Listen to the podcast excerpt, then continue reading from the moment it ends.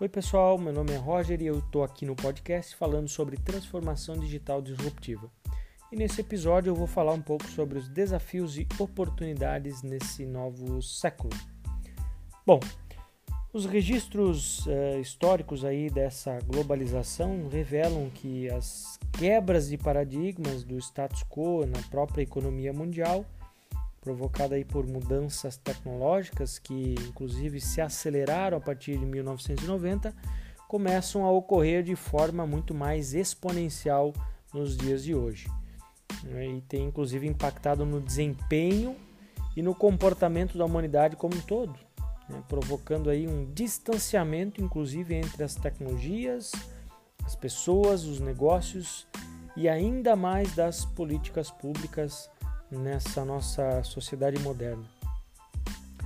E nesse sentido, as revoluções tecnológicas elas se apresentam aí como um fator determinante é, justamente para fomentar a transformação mais profunda na sociedade, eu diria, especialmente nas dimensões econômica, social, política e cultural, do qual nós já estamos passando e penso que isso será muito mais forte aí nos próximos uh, anos.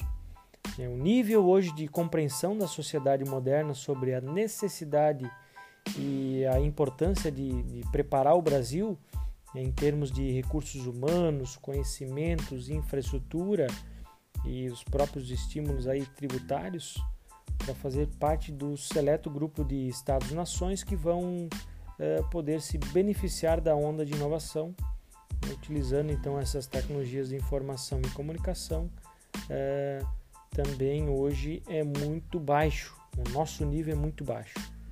Bom, apesar do, dos, das várias tentativas, inclusive dos é, patamares de usabilidade das próprias tecnologias para aumentarem em performance e produtividade, né, os negócios e ainda mais radicalmente as próprias políticas públicas, elas estão cada vez mais longe das pessoas e muito mais distante de onde as tecnologias estão agora.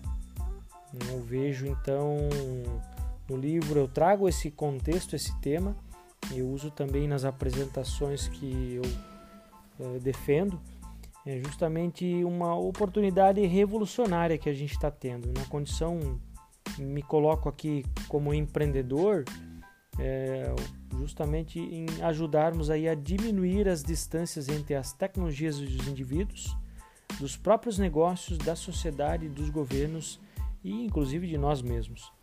Então é preciso aí um alerta máximo para que, é, como nação, o Brasil possa se beneficiar aí desse é, mundo novo, mas será necessária sim uma realização de mudanças estruturais e culturais na própria gestão pública né, conectando-se aí à própria sociedade por meio da utilização intensiva então das inovações já desenvolvidas e também que já estão e ainda estão em desenvolvimento, geradas aí pela quarta revolução tecnológica, né, combinadas aí pelo impacto da confluência das tecnologias que eu já comentei nos episódios anteriores. E quando a gente analisa o cenário desse distanciamento, inclusive, literalmente é, significa nós, como seres é, humanos, como indivíduos é, conhecedores das tecnologias, é, a capacidade de pensar em como usar essas novas tecnologias é, vai ser trivial, justamente para que a gente consiga olhar para isso e fazer com que nós consigamos diminuir o distanciamento entre todos esses atores entre indivíduos, empresas, organizações, uh, os próprios governos e a sociedade como um todo. Então eu diria que a transformação digital, nesse caso, é um processo de transformação de pessoas dentro das próprias organizações e em parte de pessoas fora da organização, na sociedade como um todo mesmo. E isso, né, inevitavelmente aí trata-se de um processo cultural né? criação de uma cultura digital. Uma cultura, inclusive, que estimule a criatividade, a inovação, o empreendedorismo, né? que não tenha aversão a risco, baseado em dados reais e olhando para os nossos negócios. É, isso já deveria estar acontecendo numa escala muito maior, mas não é o que se tem visto. Então temos aí grandes desafios, mas ao mesmo tempo grandes oportunidades.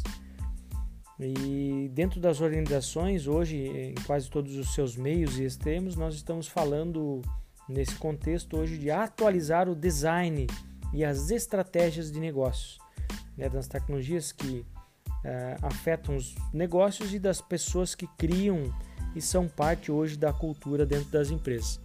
As pessoas que são os fatores de uso das tecnologias que também são aí modificadas do ponto de vista pelo seu próprio comportamento pelas próprias tecnologias e, e as tecnologias que habilitam a organização, o design e a estratégia dos próprios negócios.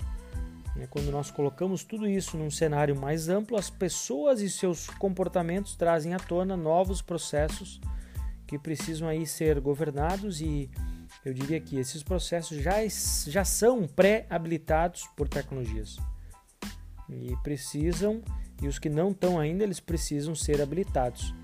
E aí, novamente, voltamos para nossa capacidade de desenvolver software e de entender de tecnologia como um motor estratégico dos negócios hoje. Então, eu tenho presenciado eh, em algumas empresas que estão tentando fazer a transformação digital, porém com práticas e métodos completamente analógicos. Né? Suas estruturas ainda muito hierárquicas, né? centradas aí no comando e controle, tentando fazer transformação digital com pessoas, inclusive, completamente analógicas, que inclusive não querem, por várias razões, serem digitalizadas. Ao meu ver, tem tudo, mas literalmente tudo, para não dar certo. Né? Porque os processos hoje no coração da organização eles precisam ser digitais. E além disso, eles precisam ser em rede, como nós já falamos nos episódios anteriores. Se você não está fazendo negócio em rede, você está fadado a, a ter aí um insucesso nas iniciativas de, de, de negócios de transformação digital. Então, eu, enfim, é isso que eu tinha para comentar aqui nesse episódio. É, espero que vocês tenham gostado e nos vemos aí nos próximos episódios.